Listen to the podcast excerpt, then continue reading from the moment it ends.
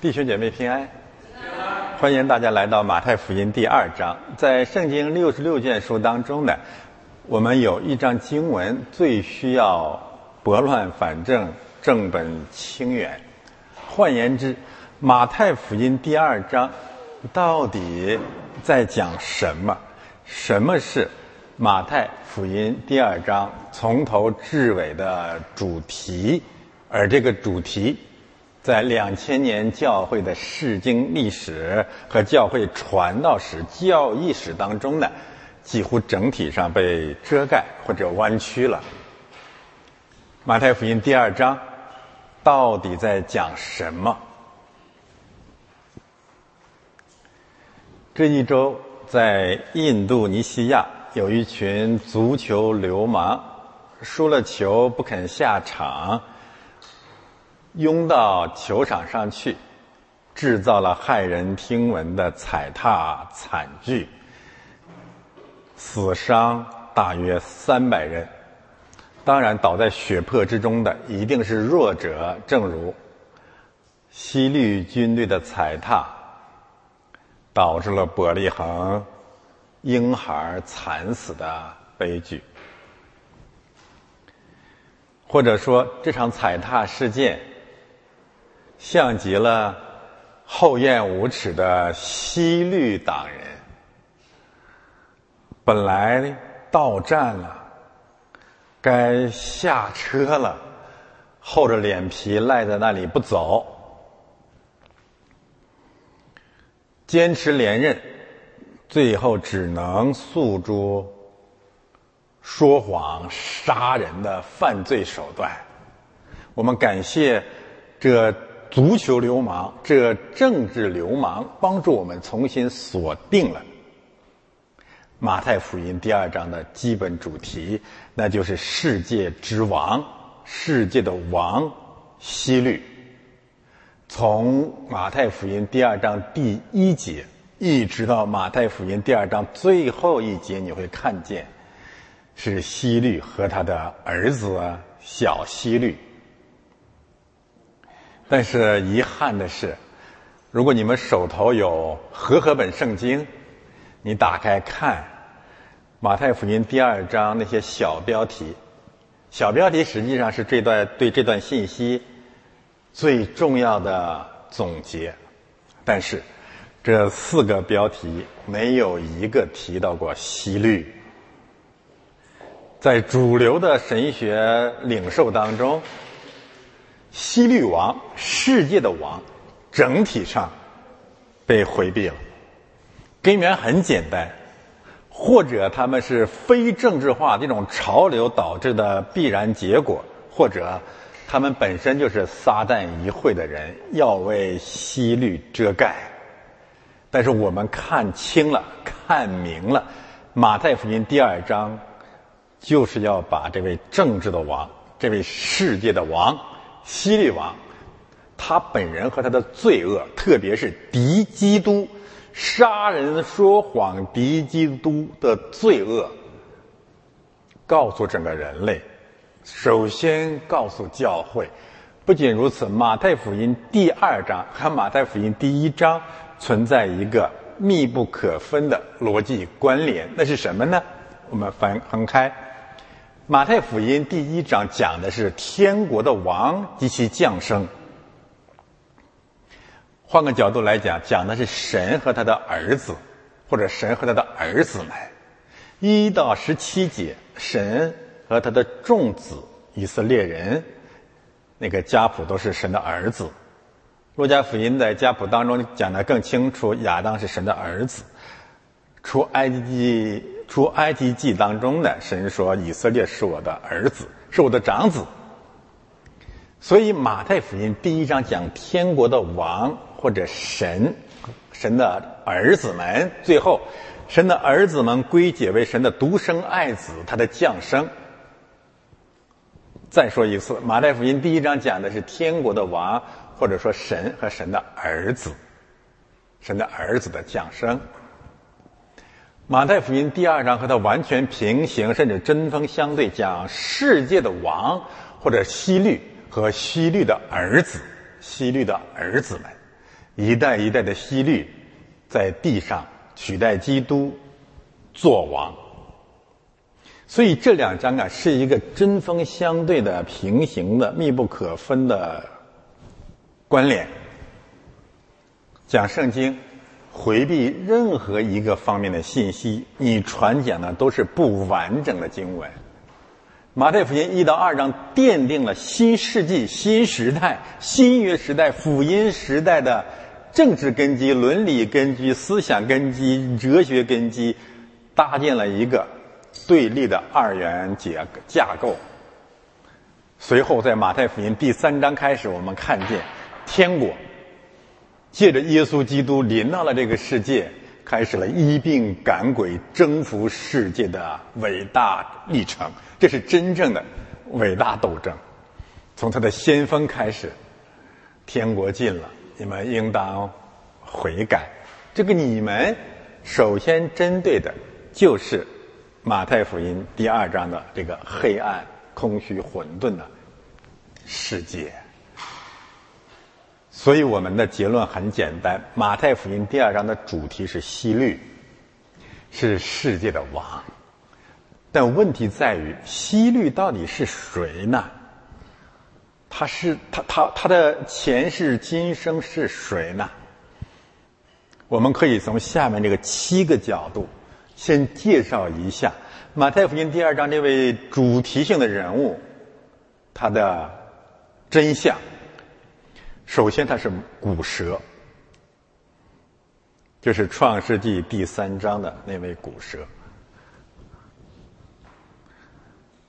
我们这样讲，有什么更多的经文根据呢？除埃及记第一章，我们看见了那个世界的王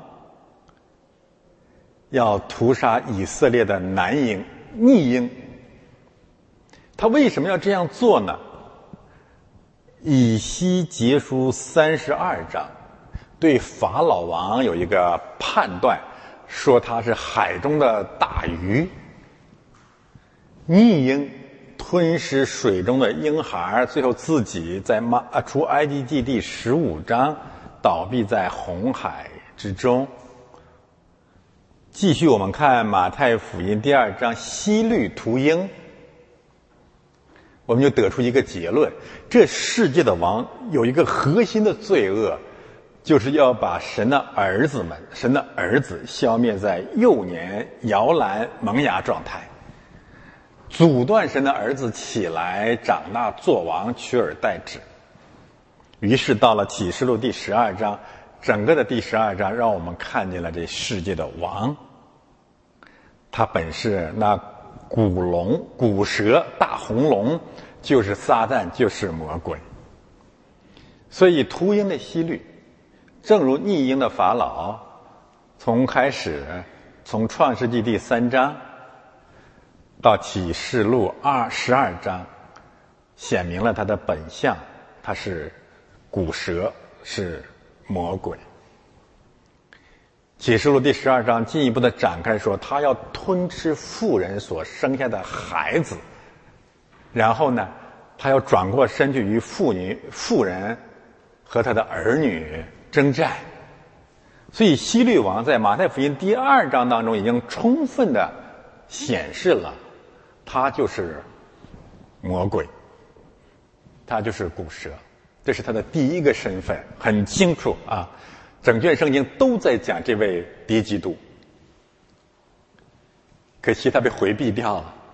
马太福音第二章讲希不讲希律，讲希律一笔带过。我们看到了圣诞的一个非常温馨的画面。每年圣诞节，我们都这都放一些塑像，放一些浮雕。我们看到的是一个温馨的婴孩降生的故事。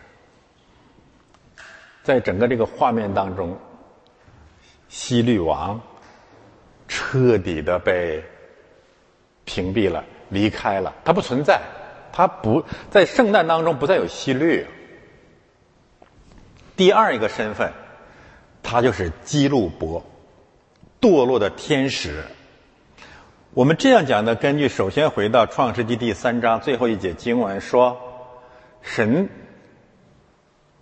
把亚当赶出去了。然后呢，在伊甸园的东边设立基路伯和四面转动发火焰的剑。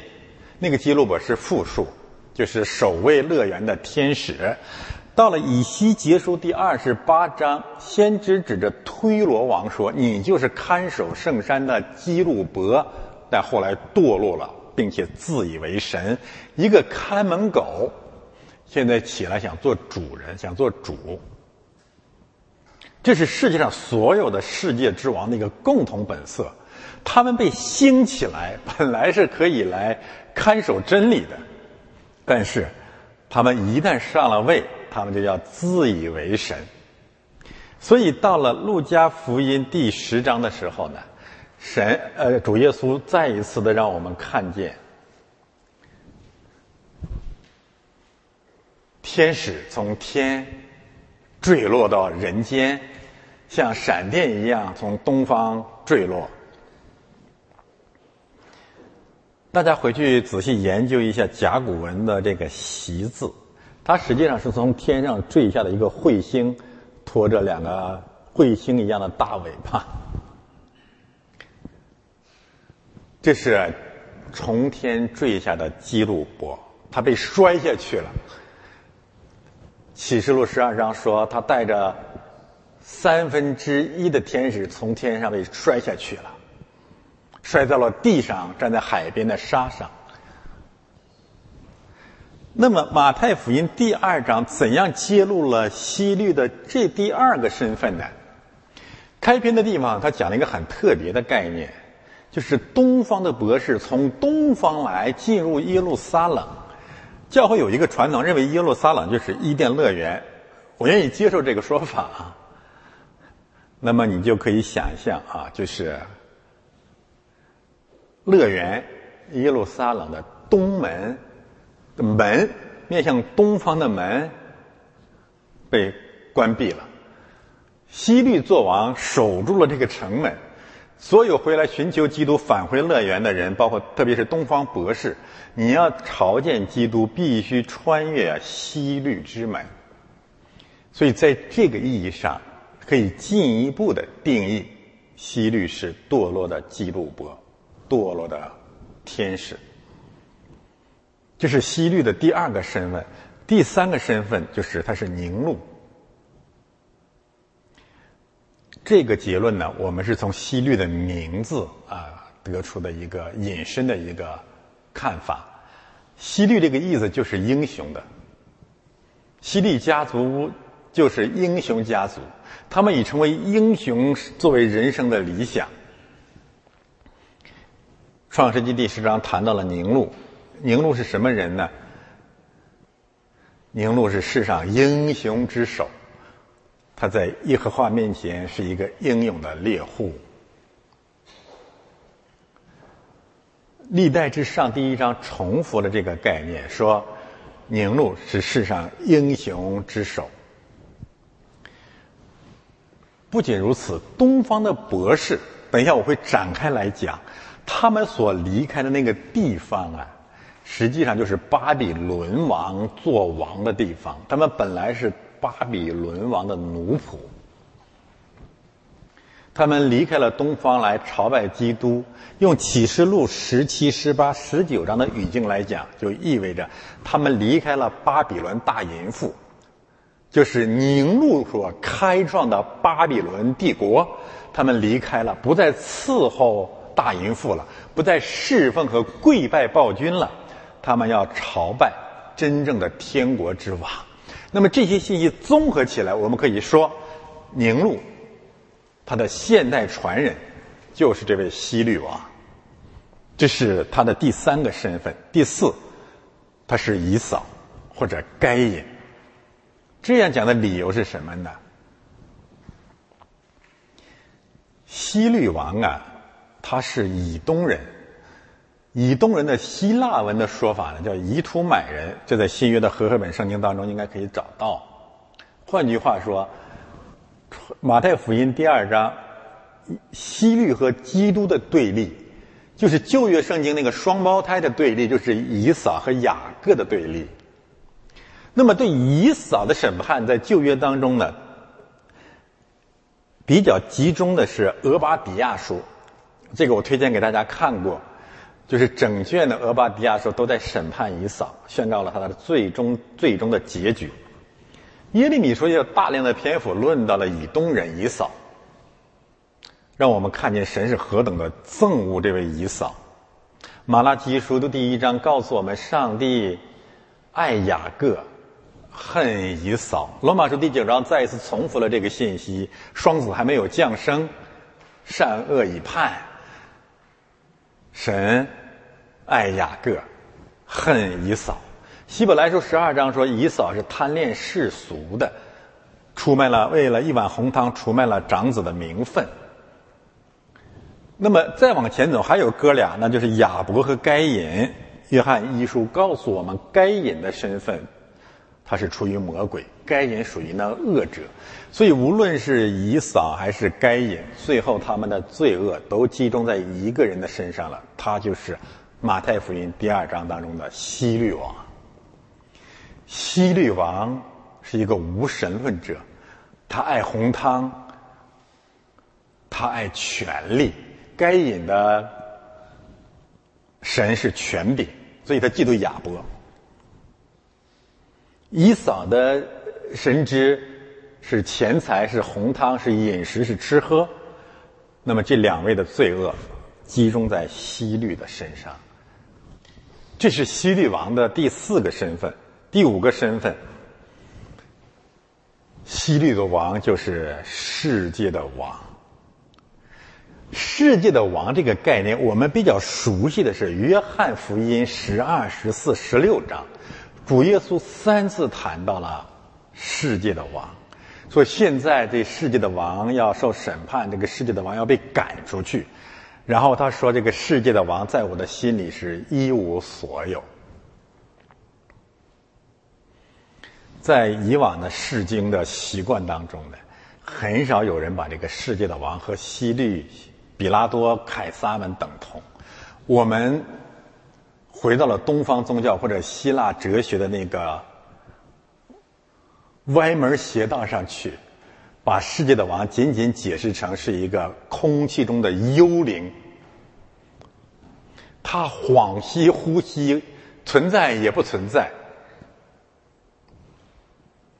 但是今天我们以马太福音第二章为根据，你会发现，主耶稣讲的世界的王可能是实指。而希律王是最好的人选之一。在马太呃，在启示录第启示录第十一章有一个概念叫世界之主，就是两位传道人站在世界之主的面前。回头看马太福音第三章，施洗约翰和主耶稣基督站在世界之主的面前，开始讲一个共同的福音。天国近了，你们应当悔改。三到四章，然后格林多后书第四章谈了另外一个概念，叫世界的神。此等不信之人，被世界的神弄瞎了双眼，不让基督的光光照他。神呃，世界的王用什么弄瞎了人的眼呢？钱财，世界的利益。那么这些概念综合起来，我们得出的一个更可能接近真相的结论，那就是世界的王首先指这个世界上真实存在的这些王。正如启示录后来完全打开之后让我们看见的，无非就是地上的众王。不要再把它虚拟化了、空气化了、灵异化了。它是真实存在于世界上的恶王。实际上，这个世界的王这个概念，最初在诗篇第二篇就讲得很清楚了。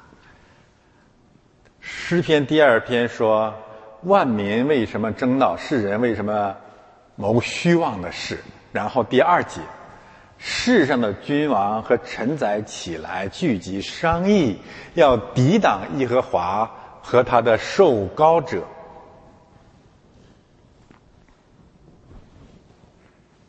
这不是空气，这不是幽灵，这是真真实实的世界的王。更重要的是啊，诗篇二章二节那个世上的君王，和约翰福音十二章、十四章、十六章世界之王、世界的王，你要把它翻译成英文或回到原文当中去，它几乎是同一个概念。你也可以把诗篇第二篇第二节直接翻译成世界的世界之王。你也可以把约翰福音第二章“世界的世界之王”翻译成诗篇第二篇二节“世上的君王”。所以，我们的结论非常简单：新约圣经讲的世界的王，就是指西律这类恶王。我们回到真相当中去就好了。这是第五个身份，西律的第六个身份叫不法之人、大罪人、沉沦之子。为什么这么讲呢？有人说啊，基督教这个，特别是从使徒开始就非政治化了，不是这样的。使徒行传第二章和第四章，以彼得为首的众使徒。在耶稣基督复活升天、圣灵降临之后呢，连续讲了两篇重要的讲道或者群体的祷告。在这场讲道和祷告当中呢，他们对诗篇第二篇做了一个完全的应用，充分的解释。一个方面让我们看见马太福音第二章希律和他的臣宰商议抵挡耶和华的受膏者，以及最后。定耶稣十字架，所有的这些事件、这些罪恶，不过就是诗篇第二篇充分的应验。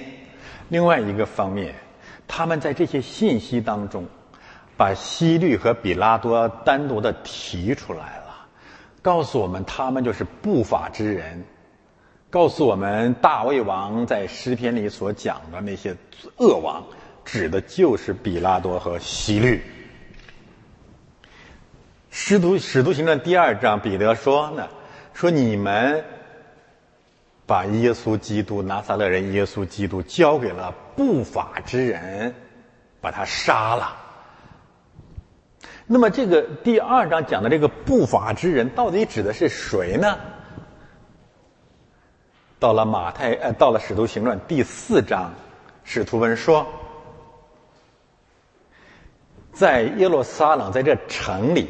希律和比拉多根据诗篇第二篇，果然做了这事儿，攻打耶耶和华和他的受膏者。所以结论是，希律就是使徒们攻击的不法之人。而不法之人这个词，在帖撒罗尼迦后书和彼得后书第二章当中呢，被等同于魔鬼，被等同于大罪人、沉沦之子。他们在末世会显现出来。坐在神的殿里，自称是神，而不法之人，一个方面告诉我们他这个权柄是非法的、不合法的；另外一个方面让我们看见，越是权力不合法的暴君，越会采取犯罪的手段捍卫他既有的权柄。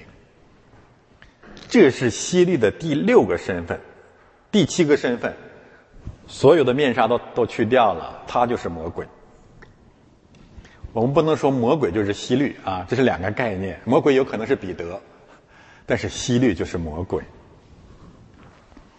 或者叫敌基督。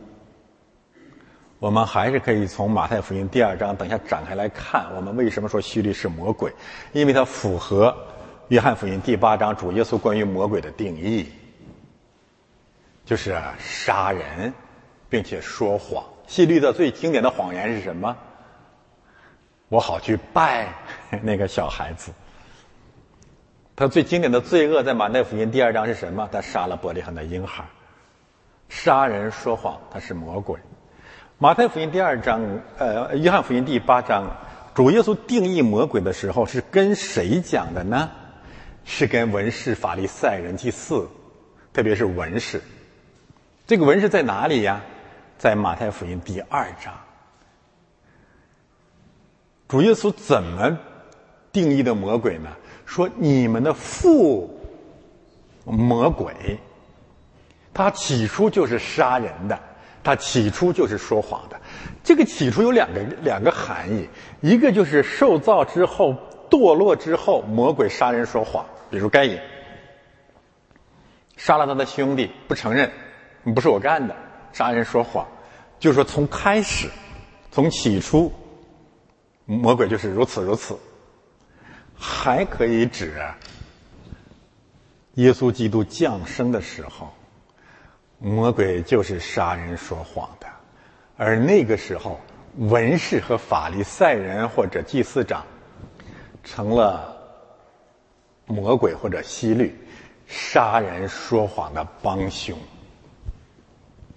换言之，希律王成了文士的父，认贼作父。这世界的王成了所谓的主流教会的父，他们要顺服他，要崇拜他，要为他祷告。所以你在这个语境下，你再重新去看《约翰福音》第八章四十四节，主对这些文士们说：“你们的父魔鬼，起初就是杀人，就是说谎的。”约翰一书有有一节经文讲到了，说谁是说谎的呢？那就是起初那位敌基督的。所以魔鬼是敌基督，撒旦的意思就是敌基督、抵挡、抵挡者。约翰二书再一次谈到了相同的信息，然后到了启示录第二章，主耶稣说：“复活复临的主耶稣说，魔鬼、撒旦。”要把你们中间的几个人下到监狱里。我们讲启示录的时候，特别的强调，幽灵、空气当中的鬼魂做不到这一点。把使徒、传道人关到监狱里去，这是世界之王的权柄，这本是常识。正如我们到了马太福音第四章，能够看见希律王把施洗约翰下了监。我真是讲到这里，真是很感慨。我们今天讲的没什么高深的道理，就是本着诚实和良心啊，把它还原成生活的常识就好了。这是希律王，他的七个身份。这是世界的王。第一，他是古蛇；第二，他是堕落的基路伯；第三，他是宁路的再现；第四，他是以扫和该隐那些杀兄弟者。雅各和以扫，耶稣和希律的历史，两条线贯穿了六十六卷书的始终。世界的王，不法之人，他就是魔鬼。一个诚实的基督徒在讲魔鬼的时候，你不要看天，你也不要做梦，你就看这个世代世界的王，他就是魔鬼，那恶王。所以我们感谢神，将马太福音第二章插进来，这是四福音书当中特别重要的一章，但是被主流教会彻底的颠覆了。对希律王的遮盖、回避、跳跃，甚至顺服，是主流基督教犯下的众多罪恶之一，包括和合本圣经，其实是一本来的啊。那些小标题，希律完全不见了，所以我就常常的感慨说：耶和华所造的，唯有这个主流教会，比田野里一切的活物都狡猾。你们的讲道台希律在哪里呢？现在让我们来认识圣经本来的希律。翻到下一页，我们先看今天的正道经文，与讲章略有出入。我给大家提供一个新的结构方式：第一节到第二节讲东方来的博士，这被传统教会当成了马太福音第二章的主题。大谬不然啊！博士的信息不是很多，他们只是一个拉开。天国和世界战争序幕的使者而已。然后第三节到第六节，圣灵借着主流教会的人，就是祭司长和民间的文士，查考圣经，告诉我们耶稣是基督，或者说基督从哪里降生。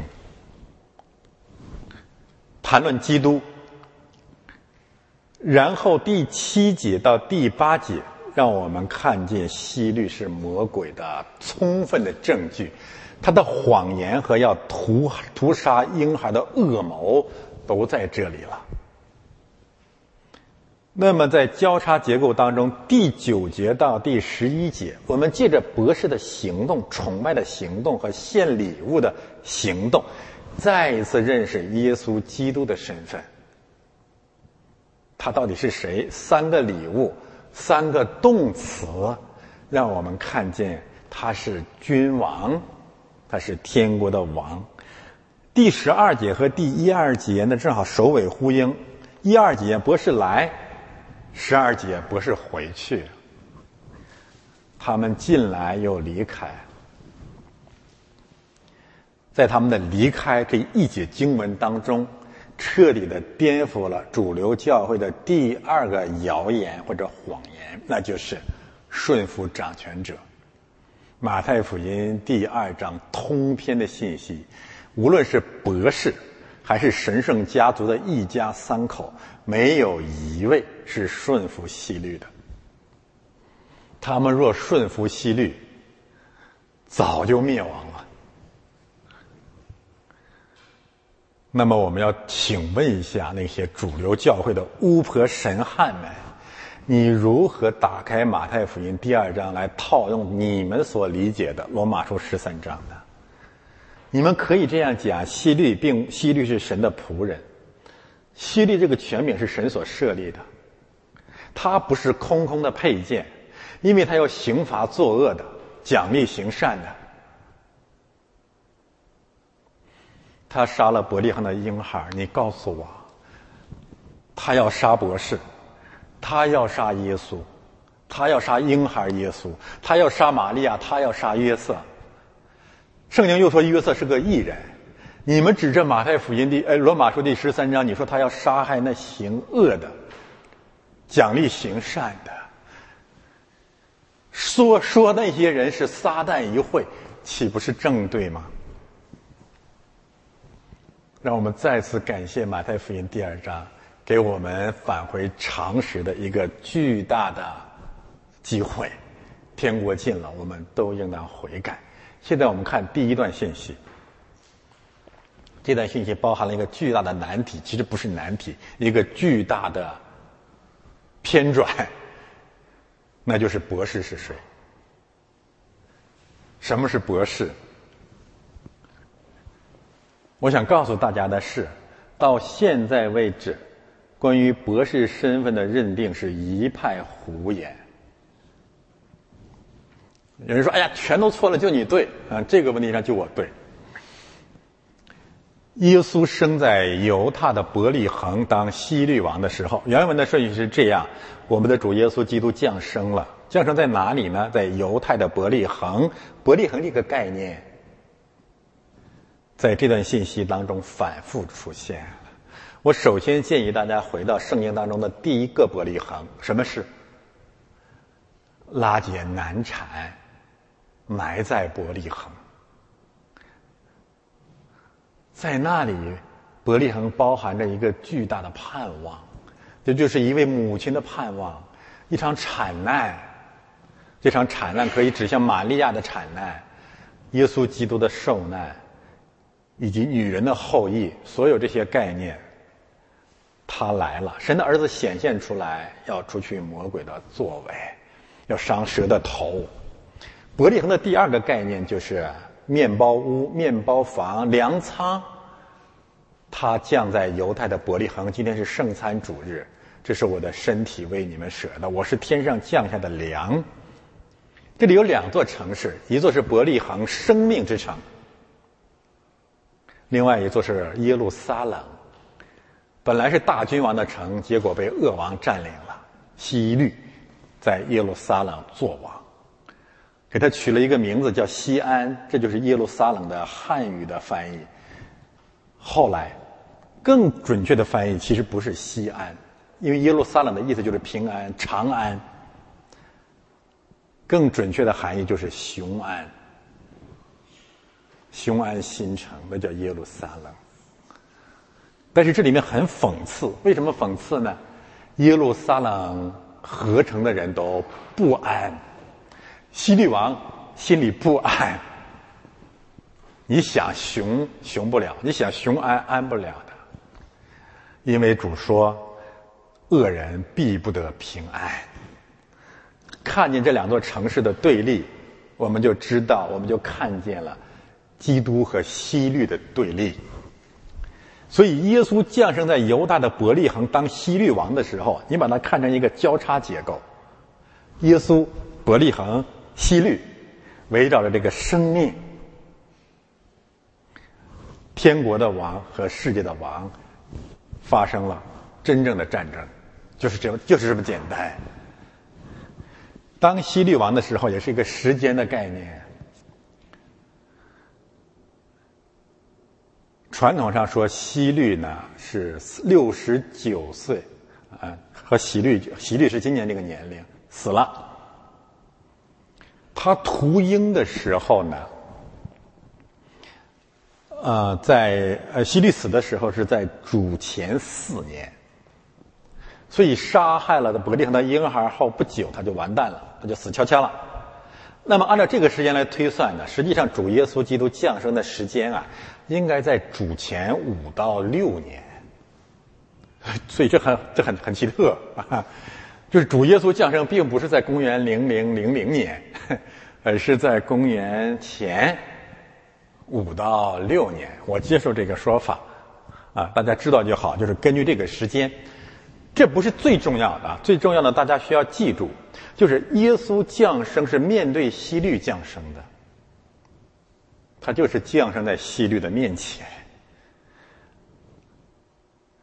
一个一位生来做犹大犹太王的犹大之王的人，降生在已经做了犹大之王的西律的面前。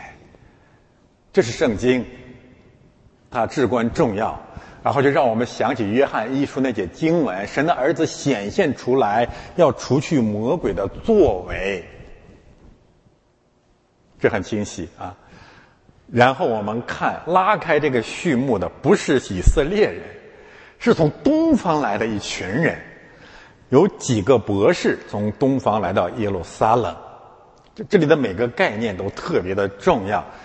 我们知道大卫·鲍森做了一个贡献，把这几个啊，这不是他的贡献，我讲错了，可能是陈锡曾弟兄，人家不叫牧师啊。说你们仔细去看，不是三个，是几个？他们说的对，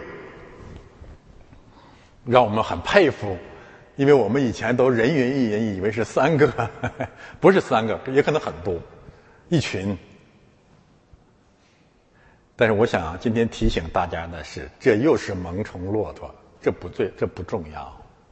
三个也是几个，有可能三个呢，对不对？也有可能哦，不能排除。我为什么说蒙虫骆驼呢？因为关键不在几个，关键在博士，关键他在他们是谁？这个问题被忽略了。那博士这是一个中文的翻译，没没没有这个词儿，没有这么个词。博士，那这个概念希腊文我写在那里，它到底是什么呢？这些这些什么人呢？主后六世纪，主流教会呢，对这三就三个吧，我们先说三个，对这三位做了一个重新的定义，叫什么？Three Kings。所以你们在互联网上，在 YouTube 上去搜索是三位王。好多视频都是三位王，后来教会就形成传统，就认为是三个东方的王。有没有圣经根据呢？没有。以赛亚书六十五、六十六章、六十章啊，那么有间接的根据，说将来众王东方的王会来朝拜基督，这个是一个形象的说法，未必指这几位博士，因为万民都会来归。你没有办法这么来直线的来翻译、来应用，所以结论就是六世纪以后的三位君王的传统毫无圣经根据，是胡说的。你从这里一点都看不出来这个概念，而且也不可能是为什么？如果他们是东方的王，西律王不可能在他的面前如此没有教养。你也不一个小国嘛，对不对？作儿小国，外交礼节都不讲了啊！你你们去怎么怎么样？然后来了，然后来找，再回到我这里来，不是王啊，绝不是王。那么是不是啊？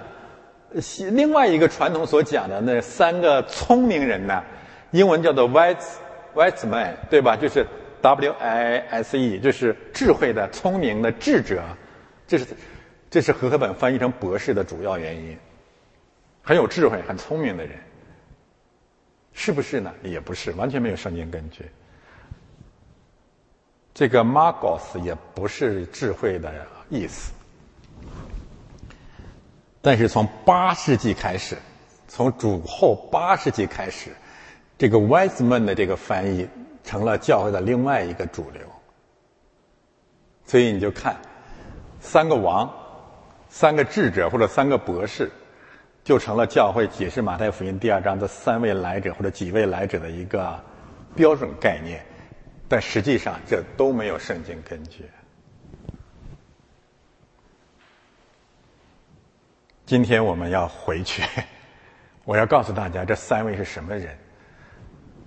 而且至关重要，太重要了。我们回到他们的真实身份当中去，你会发现福音为我们打开了一一一场又一扇又宽又大的门，让我们豁然开朗，知道主耶稣基督进来要给人类带来的是什么，是何等伟大的改变。这个改变足以可以安慰我们心意的那位诗人孩子。他临死之前最后一句话说。你们说的曙光是什么意思？他真应该好好读读马太福音第二章。孩子最让我动容的另外一首诗是“万里无云，是我永恒的悲伤”。他的天空没有星辰，没有驾云而来耶稣归来的盼望。他的世界从来也没有过黎明。很多人讲曙光，讲黎明，但是他从来也没有见过。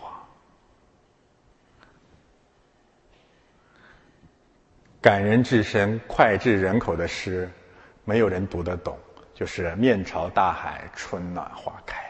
可是你们仔细去看，那里面的时间的概念是明天，明天，明天我要做那样一个人。明天从来也没有到来。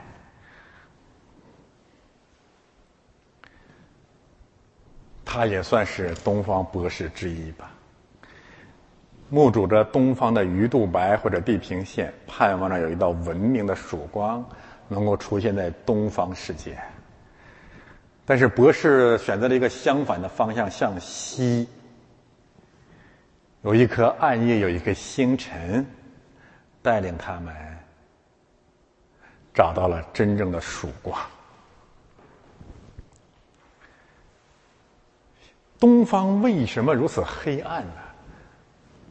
东方黑暗不仅仅有巴比伦大淫妇做王，不仅有宁禄西律在东方进行了全方位的、密不透风的统治，更因为他的统治基础是博士，打着引号，我不知道怎么翻了。换句话说，一个政治流氓能够实行终身制。羞辱、奴役、践踏十四亿人，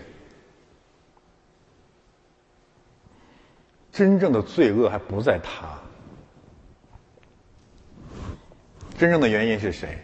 是拥戴和侍奉他的人，是孙立军、傅政华、王岐山，所有这些走狗，这些走狗就是他的仆人。直接翻译就叫王土、王仆、王奴、习家军，这些人对他的支撑、谄媚、投靠、期许、分赃，才造就了西律帝国和东方大淫妇。结论：这几个博士。已经结晶，他们实际上是王奴。我们没有别的办法找到更准确的答案，仍然是已经结晶。看奖章，耶利米书、但以理书，让我们看见在巴比伦王的手下有一群这样的人，用的是相同的概念。他们或者叫做幕僚、谋士、臣宰、门客、大臣。那么在新约圣经当中，这个概念出现在《使徒行传》第十三章。当时在另外一个王或者岛长的身边，这个马嘎斯再一次出现了。大家回去看《使徒行传》第十三章，那位巴耶稣术士。所以结论很简单：东方的这批人，就是在东方巴比伦帝国里面，在东方大淫妇的这个邪恶的国度里面，专门谄媚侍奉君王的那些狗奴才。他们是专制暴君真正的群众基础。是所有大淫妇王朝真正的中流砥柱，是国之栋梁，是公共知识分子，是幕僚。但是，我们感谢主，当耶稣基督降生的时候，他给这个世界釜底抽薪的带来了自由。那就是在巴比伦大淫妇和暴君的国度里面，他首先拆毁的是这个王朝的中流砥柱。让这些狗奴才不再去侍奉世界的王和大淫妇了，他们抛弃了东方的暴君，千里迢迢迢，风尘仆仆，万水千山，来到西方去拜一个小孩子。什么意思？他们终于自由了。我就想起圣经的一节经文，说主的灵在哪里，哪里就得以自由。我们这个国家呀，我们这个民族，一直生活在暴君的奴役之下。接着，《马太福音》第二章，我们看见了两大真相。第一大真相就是，狗奴在本身是暴政的基础。自由要首先从奴才做人开始。第二，人民的真相，耶路撒冷的人民和希律王站在一起。还有七天，所谓的七中全会就要召开了。实际上，我要告诉大家，你不要掉以轻心。这七天的时间，决定着千千万万个中国人的命运。这是中华民族生又一个生死存亡之秋。如果西律连任，毫不夸张的说，中国人民将会进入有史以来更黑暗的一个时期。它的残暴、黑暗、血腥、愚昧，会远远超过十年文革。我看明白了他是谁了。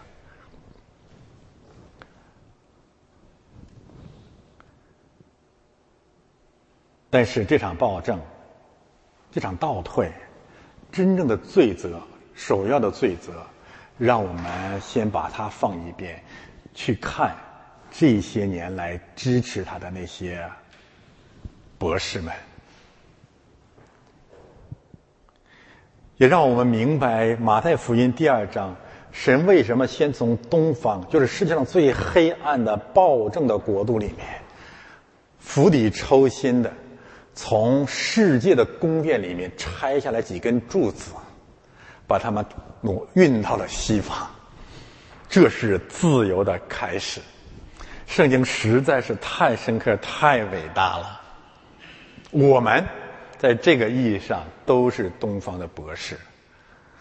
不管我们在中国干什么，我们不过就是奴隶制上面的一块砖头。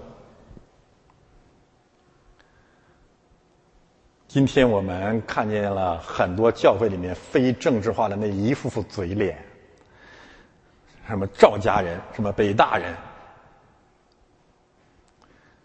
看见他们我们就知道，西律为什么会作王。因为任何起来责备西律的声音，首先拔刀相见、反目成仇的不是西律，是谁？是这些人。是这些博士啊，你们知道吗？所以诸位啊，如果他连任成功，那就是这些东方的博士们他们自己的罪恶，活该赢得的惩罚。你就要这个。我们感谢神对东方的怜悯，首先拯救了这些狗奴才。这些一生下来唯一的长处、唯一的能力，就是为了钱财和欲望，使用浑身的解数去讨好君王的这些丑类。想想我们在我们自己在中国的生存状况，想想每一个人的生活状况，如何跪在权力和财主的面前，为了一口一碗红豆汤，极尽表演自己的人生智慧的。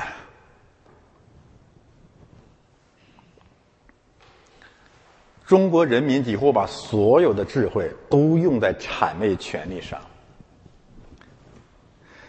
你不用看别的，你就看这个呃，《人民日报》、新华社、中央电视台这些博士们，这些走狗，全世界最肉麻的词都被他们用了。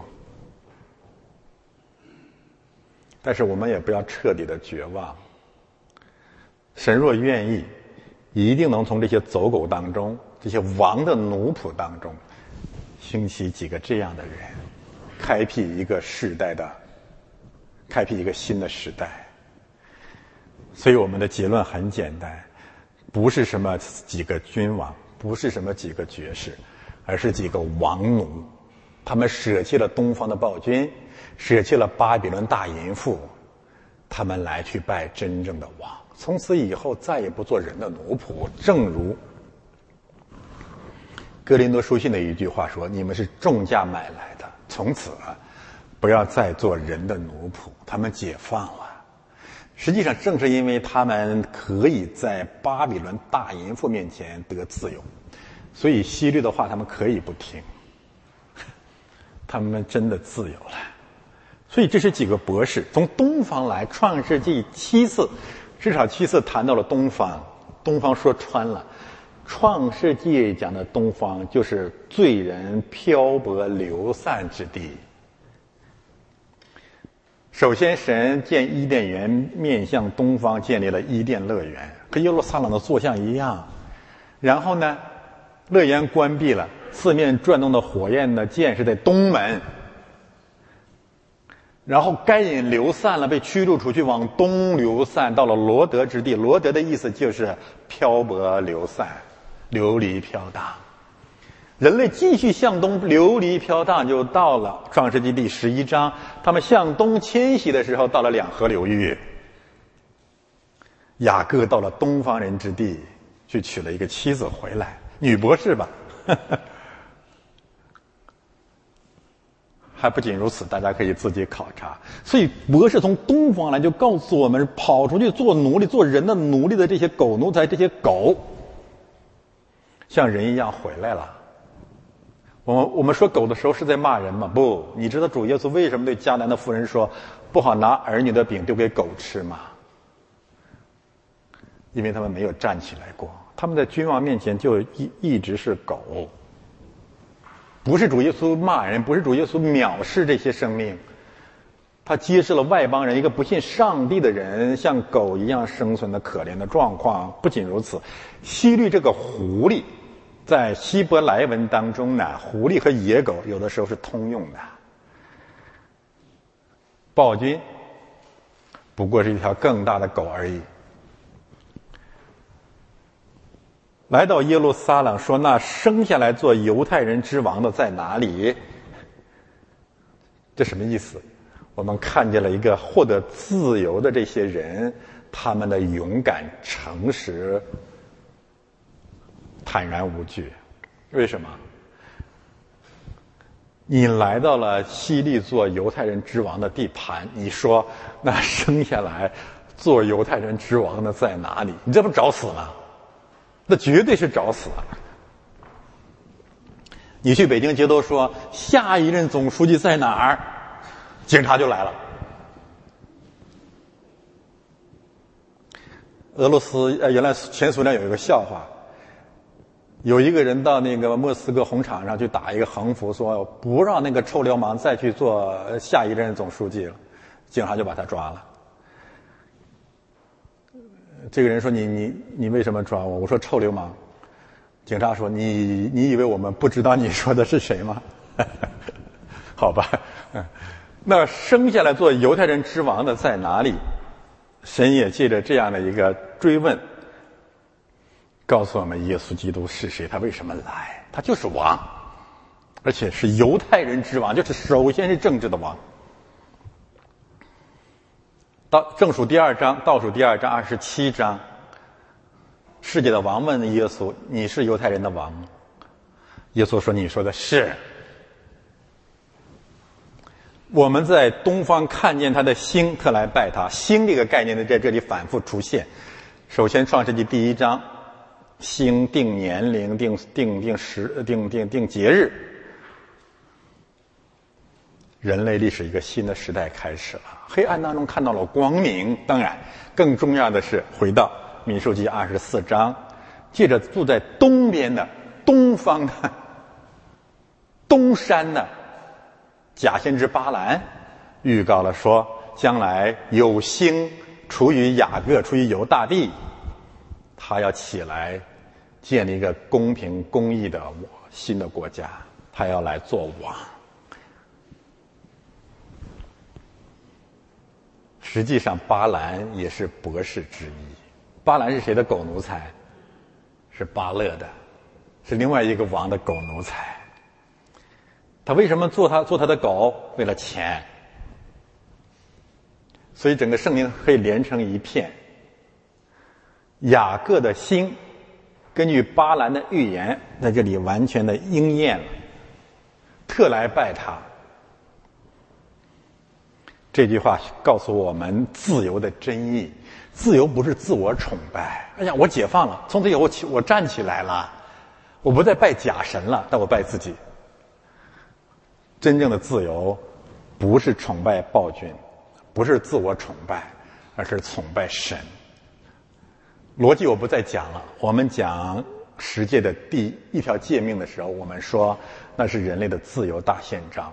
因为你只有敬拜上帝，你才不会崇拜任何受造之物。但是他们惹祸了，翻到下一页。希律王听见了，他也没有想背着希律王传福音。希律王听见了是什么意思？徐律王听见的意思就是神怜悯希律，让他听见了基督降生真正的福音。他本来有机会得救的，可惜他自己刚硬，就是心里不安。恶人必不得平安。为什么不安？他知道基督是干什么来的。他比这个主流教会、这个鸡汤教、躺平宗、人家路德宗更明白何谓基督，他更懂圣经，他知道耶稣来就没有他的位置了。因为再残暴的、纯粹的政治的君王，他表面上也要把他的统治建立在道德的根基上，为人民服务嘛。基督来剥夺了所有假基督的合法性，对不对？你那是假的呀。所以他的统治受到了威胁。基督降生，世界的王首先起来仇基督、敌基督，这不难理解。当然，对主流教会很难理解。他们可能会跟希律去解释：“哎呀，我们的主来不是搞政治的，你不用怕，我们来，他来为你祷告，他要爱你，而且他他还要顺服你呢。”但是对我们来讲，西律王不安是符合常识的。但是对我们来讲，有个难题在第二句话，耶路撒冷合成的人也都不安。这为什么？按照我们的政治传统、政治知识，人民盼着救主来呀。原文还不是耶路撒冷合成的人也不安，原文是耶路撒冷合成的人和希律在一起。看到这里，真是让人特别的绝望。耶路撒冷合成的人紧密的团结在以希律为代表的党中央周围，就是这个意思。十十四亿人都支持他。而且这里面更极端，没人逼他们，他们自愿的。这为什么呢？这件事情真是太深刻了。诸位，我们刚才谈了一部分，从根本上来讲，暴政是赢得了人民的支持的。不管你是用什么方式支持，人们反对改变，人们反对风险，我们已经习惯了。今天我们听到了一个最最差、就简单的人民的谎言是什么？你不要骂他了，你不要批评他了，因为把他换掉，别人上来都一样。你这上哪说理去？那那那结果是什么？那他那希律永远做王。马太福音第二章打了人民一个非常非常响亮的耳光，什么耳光啊？那就是伯利恒秃鹰。那些婴孩是谁呀？是人民之子啊！可怕吗？我们换句话来讲，在过去三五年的时间里面，发疯的恨我的那些人，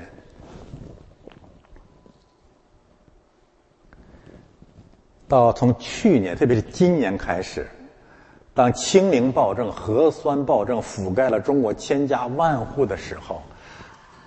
他们想过我说的话吗？他们觉得对不起我吗？他们愿意回来跟我说声道歉吗？不。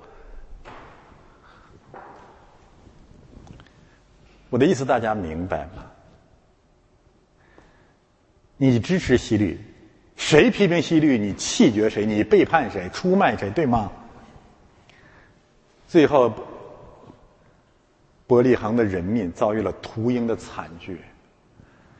那些曾经恨我的人，他们的妈妈、他们的孩子、他们的亲人，每天被人捅捅嗓子，这是你应该得的报应吗？一场大瘟疫，难道什么都没改变吗？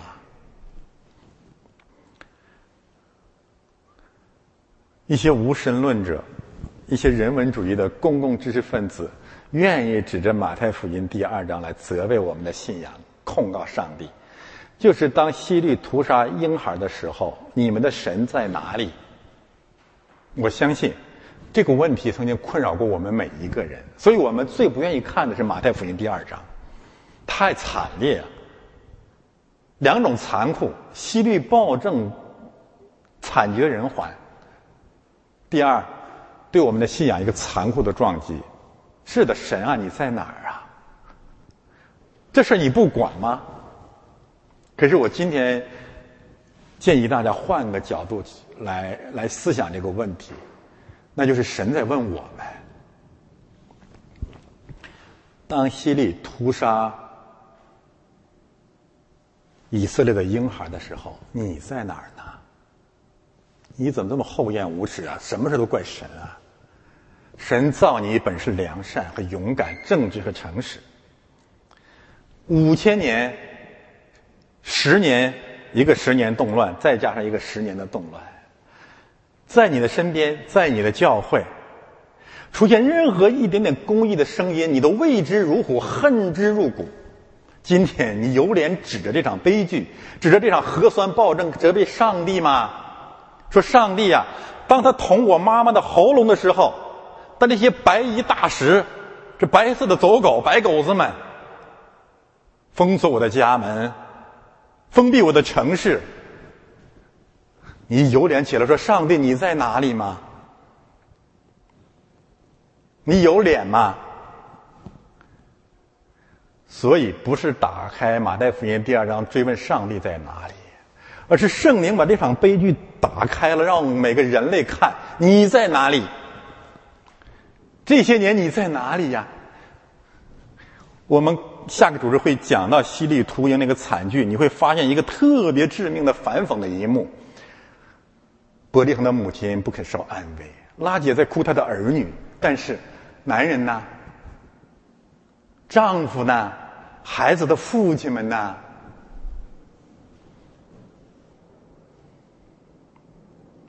还有孩子们的父亲去哪了？去人家才是路德宗啊，去那里为西律祷告去了。那就顺服西律啊，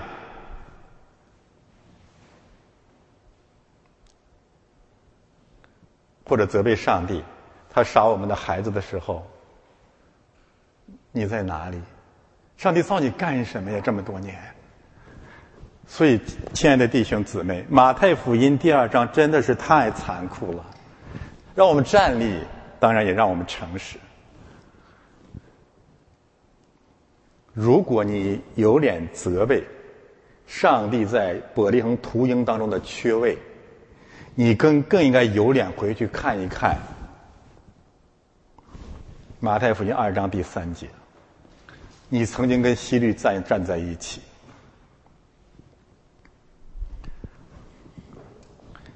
再也没有一本书啊，真的比圣经如此令人站立了。它太诚实了，它审视我们每个人的真实的生命状况，让我们哑口无言。真的说主啊，赦免我们，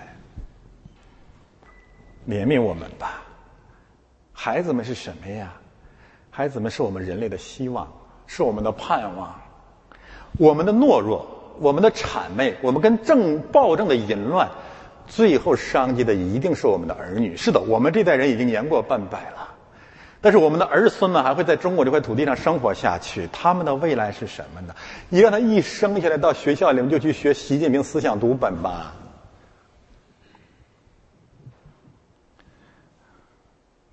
我们的责任呢？还有脸说神啊？他屠杀我们孩子的时候，你在哪儿？耶路撒冷合成的人都应该悔改，在所有这些无耻之人民当中，最无耻的在第四节，他就召集了祭司长和民间的文士。这是什么人啊？这是教会，这就是现在的主流基督教。一点都不差呀，亲爱的弟兄姊妹呀！为什么基督教必须重建？他们跟屠鹰的暴君和平相处，他们爱仇敌，爱暴君，为暴君祷告。他们非政治不讲这个。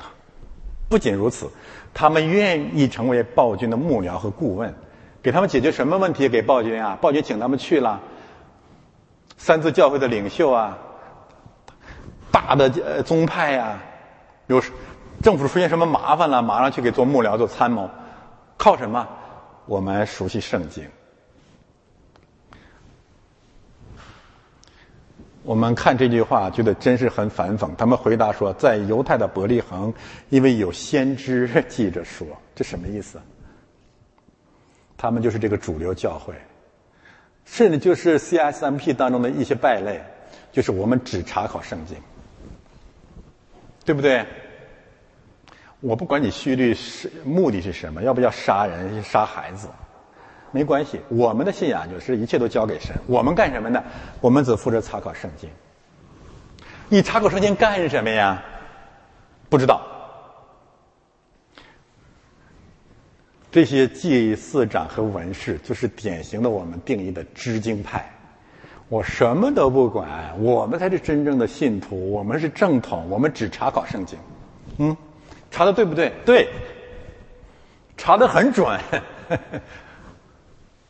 门清，对圣经特别熟悉，无穷的家谱清楚极了，个个脸一脸红润，哎呀，你看 看我们的信仰，我们跟所有的灵恩派都不一样，我们是福音派，我们是最正统的、最保守的，我们只查考圣经。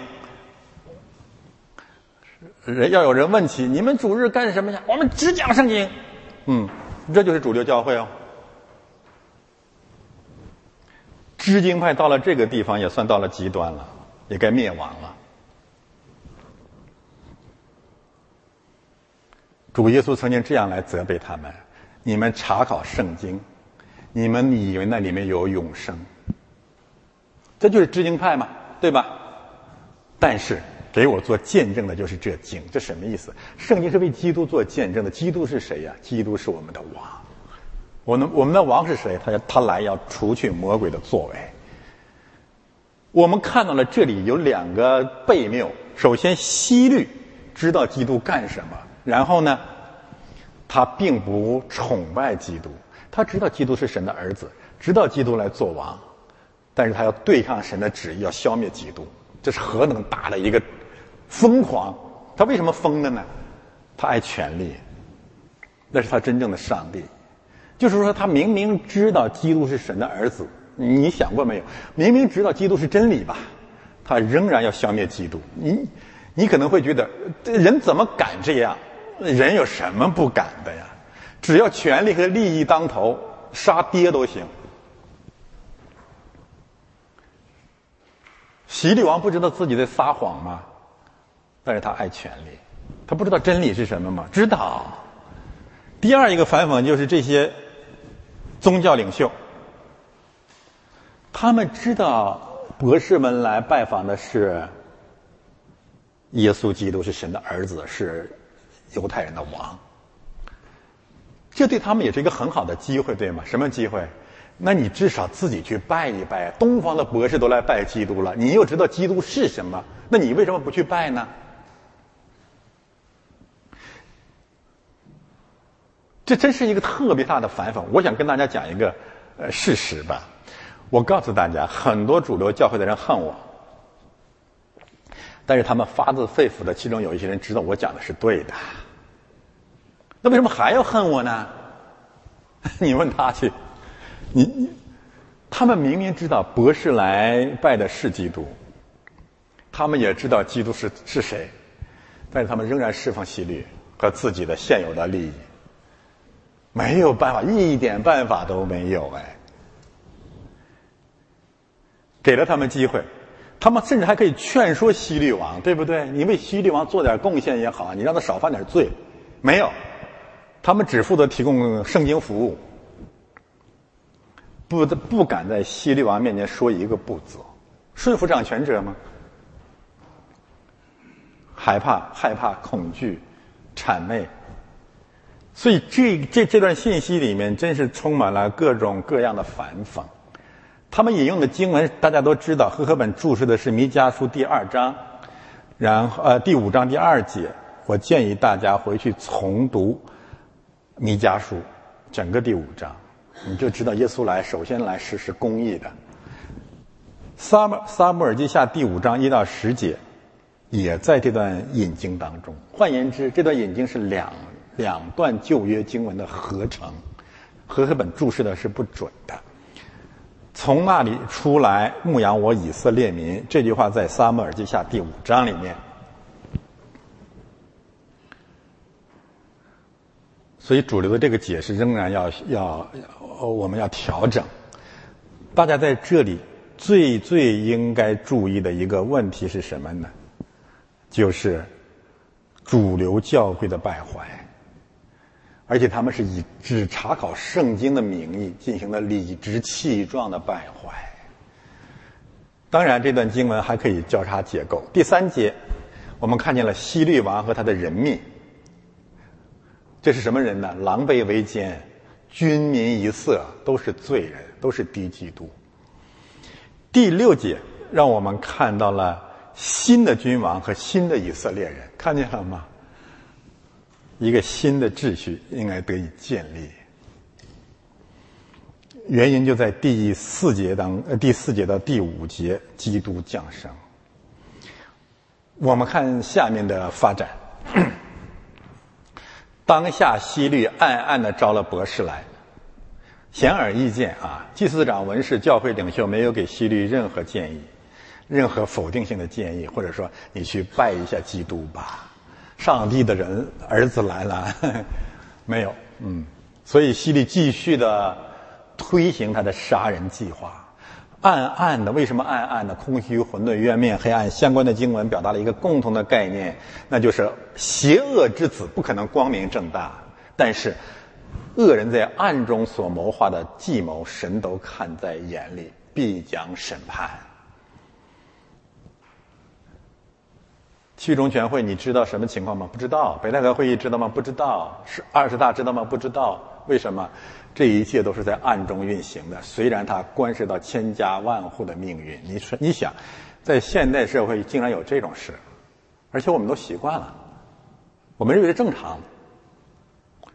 一群土匪、流氓、黑社会聚集在一起研究决定我们每个人命运的事，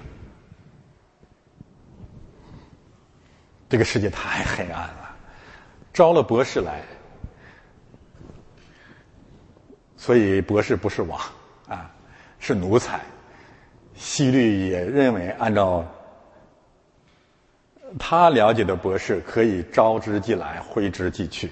细问盘问，那星是什么时候出现的？为什么这么问呢？他想，他想得到什么信息？他想知道耶稣现在多大年纪，对吧？他好确定杀人的范围。这是一个多么良善的暴君呐！他不想杀太多人呢。这是一位和平盛世的君王哎，这是一位领航人呢，可以称之为习大大了，就差他们往伯利恒去。这什么意思？他还真听了宗教领袖的话，他相信，他相信耶稣生在伯利恒。这什么意思呢？就是魔鬼也信，只是战经。他们相信圣经，你知道没有？主流教会相信圣经，嗯，暴君也相信圣经，但是他就不想不想守，都信了，哈 所以他告诉博士去伯利恒。当然，这句话还有另外一个意思：博士东来呀，他并不知道耶稣降生在伯利恒，他按照他们在东方做狗奴才的岁月当中呢，了解的就是君王一定住在雄安，啊，一定住在长安。所以他就跑到耶路撒冷去了，这是情理之中。所以让我们看见，即使有相对的启示，博士们对真理的认识还是需要进一步的更新，需要圣经不管从哪个方向来的吧，继续的带领。他们也犯过错误，跑到耶路撒冷是一个致命的错误，给自己险些。招来杀身之祸，神没有拦阻他去耶路撒冷。我个人认为啊，这个耶路撒冷的误打误撞有神的怜悯，对谁的怜悯？对希律，对祭司长和文士，对耶路撒冷合成的人。借着几个博士把基督降生的大好的消息带给了所有的军民和教会。可惜呀，可惜，可惜，绕一圈他们出来了。西律说：“你们只去寻访那小孩子，等寻到了就来报信。小孩子，看启示录第十二章，我刚才引用过了，要吞吃那魔鬼那大红龙，要吞吃妇人所生的孩子，就是他。寻到了就来报信，我也好去拜他。你相信吗？不相信吗？骗人吗？公开撒谎。”他这个撒谎，而且特别狡猾，他要利用博士们的信仰来达到他杀人的目的。这也是蛇，耶和华所造的，唯有蛇比田野里一切的活物都狡猾。他利用博士的信仰，可以稳准狠的找到耶稣基督。那么，根据这样的一个信息，我们的结论很简单，就是他是杀人说谎的魔鬼。我们看下面博士的行动吧。他们听见王的话就去了。有人说：“你看，博士顺服掌权者，他不是顺服西律，他是顺服圣经说基督生在伯利恒，对吧？在东方所看见的那星，忽然在他们前头行，直行到小孩子的地方，就在上头停住了。关于这是一个什么星？”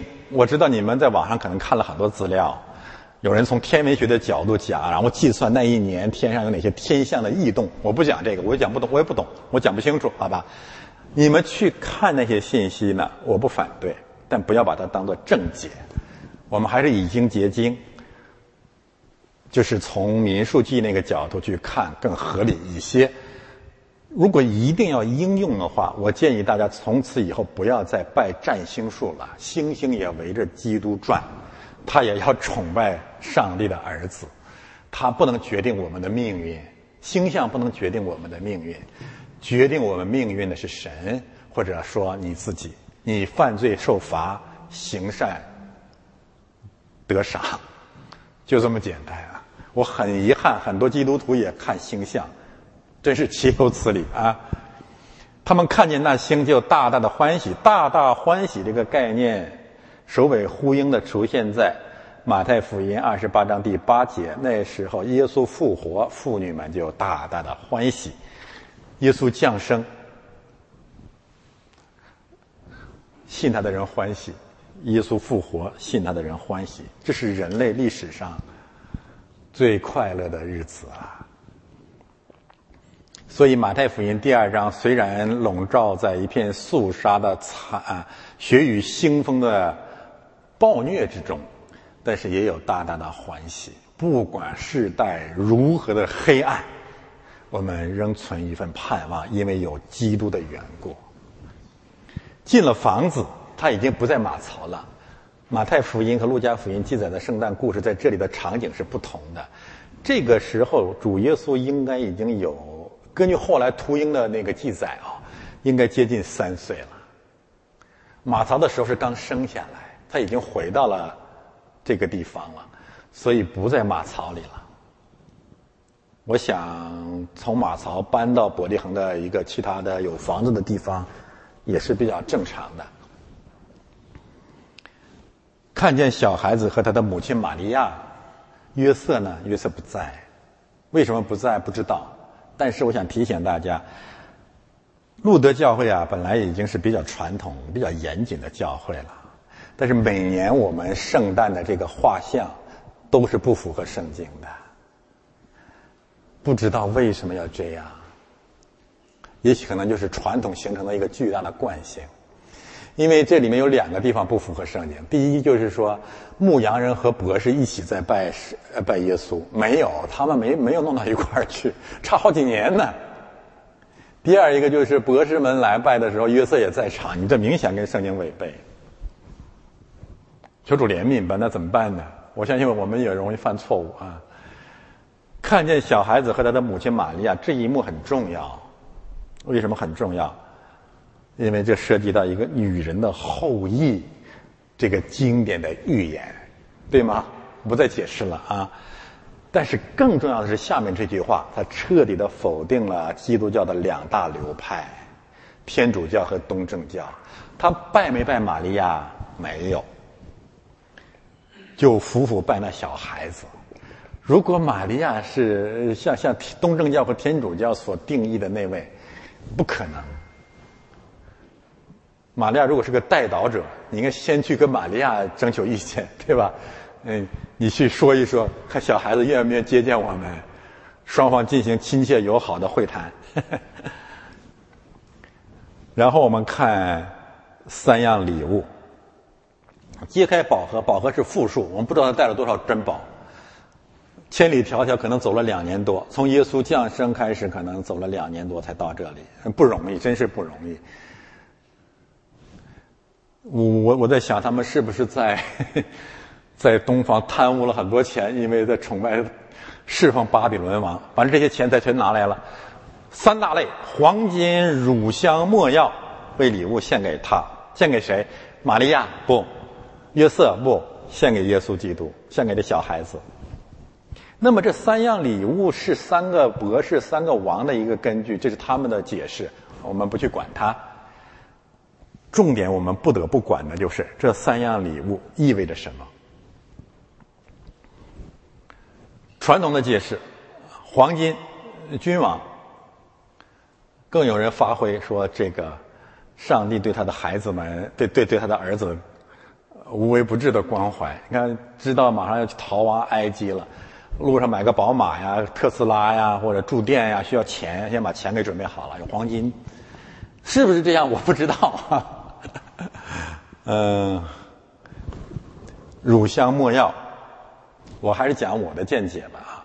黄金呢，你去看《列王纪上》第十章。大约也是从东方或者南方来的那么一个女王，十八女王，带了太多的黄金献给谁呀？献给所罗门王。所以黄金可以指向君王，我不反对。乳香根据利未记第二章，乳香是献给神的，不许献给别人，要献给耶和华为祭。莫要除埃及记第三十章，莫要所制造的香膏不许高抹别人，只能高抹圣所和祭司。结论。这三样礼物告诉我们，博士们根据圣经显示了完整的对基督论的理解。第一，耶稣基督是君王；第二，耶稣基督是神；第三，耶稣基督是大祭司。这不很简单吗？而且我要告诉大家，无论是改革宗还是路德宗，所谓的耶稣基督的三职分说一派胡言：先知、君王和祭司。正解是君王、神子和祭司，这是圣经通篇在讲的常识。君王、先知和祭司，这个三职分丢掉了一个最重要的见证是什么？他是神呐，他是王，他是神，他是祭司。祭司不仅指向他对我们的代祷，更指向他对我们的献祭。他是大祭司，他自己成了我们的牺呃这个赎罪祭。他复活升天，坐在全能父上帝的右边，是我们升入高天的大祭司。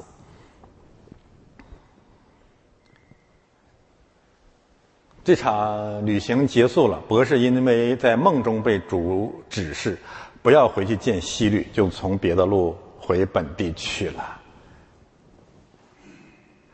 他们或者啊，神知道希律要杀他们，或者避免他们在希律屠鹰的那种严刑拷打的追问之下，在希律的罪恶当中有份。不管怎样，神真是很爱他们。当然，我们也再一次看见了马太福音一到二章梦中显现、梦中指示这样的信息，让我们知道，在神的百姓当中，在最关键的时候，神一定会出现。保护我们远离危险，更让我们脱离罪恶。所以主导文最后一句话说呢，让我们脱离那恶者。我们常常把它理解为平安，或者脱离魔鬼。实际上那句话还可以这样来翻译：让我们脱离犯罪。犯罪对我们来讲是更大的危险，后果严重。我刚才已经谈到了，博士们回去的时候，他们的行动显示了我们对罗马书十三章顺服掌权者必须重新加以解释，以便圣经整个的信息不至于互相矛盾，同时能够让我们回到常识，并得理呃得到真理里面的自由。现在我们做一些结论。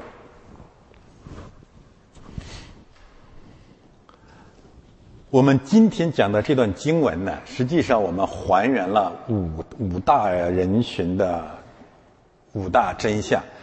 第一就是耶稣，他生来做王；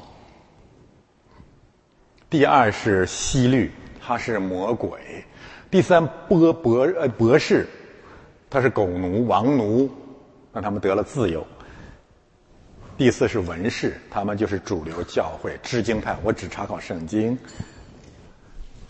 第五是人民的真相，人民会为自己的和暴君的淫乱承担暴政活该的惩罚。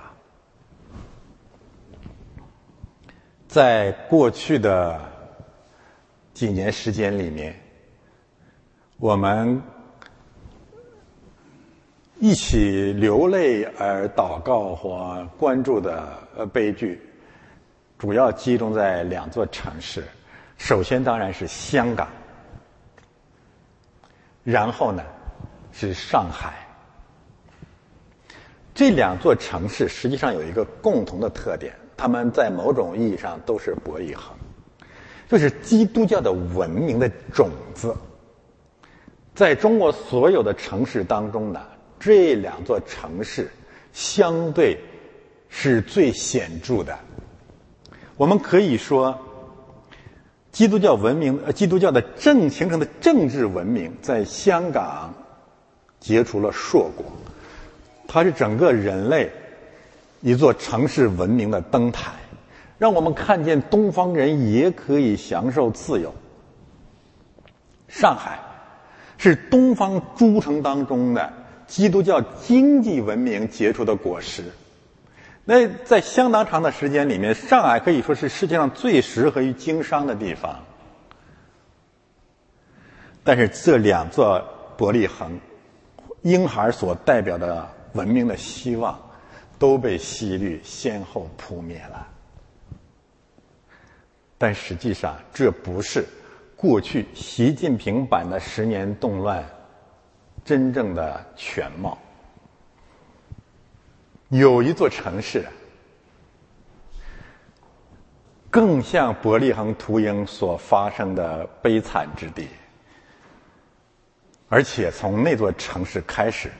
奠定了香港和上海，以及从今之后、从今以后更多城市沦亡的命运。你们知道那座城市是哪里吗？那座城市叫温州。温州是基督教文明，或者说基督教的宗教文明在远东、在东方形成的最重要的文明成果。最初我们都有过困惑，我本人也有过误判。现在回头望去，我们恍然大悟，而且满面蒙羞，求神怜悯我们的愚蠢，我们的蒙昧。就是当习近平及其狗奴才在温州拆毁十字架、拆毁教堂的时候，实际上他是谁已经是大白天下了。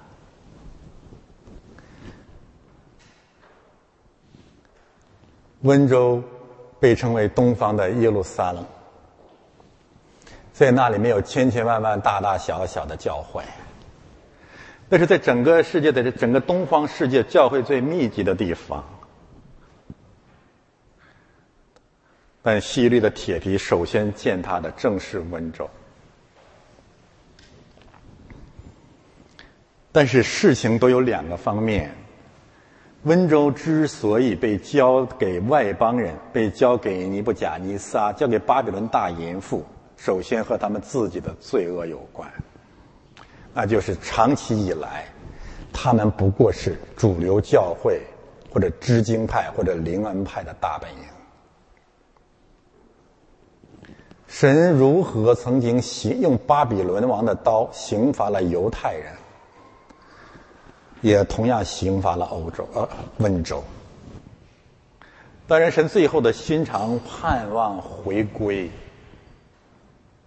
就是当犹太人被掳落于巴比伦的时候，什么意思？重新回到巴比伦王那里面，继续做狗奴才。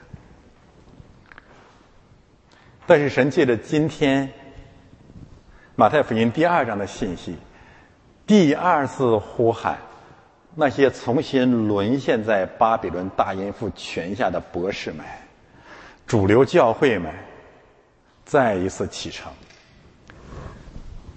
有星出于雅各，呼喊所有东方人、温州人、香港人、上海人起来，去拜那真正生下来。做犹太之王的基督，我们愿神的旨意成就。我们要一起同赴伯利恒。今天是圣餐主日，欢迎大家来到伯利恒，欢迎大家来到主的晚餐。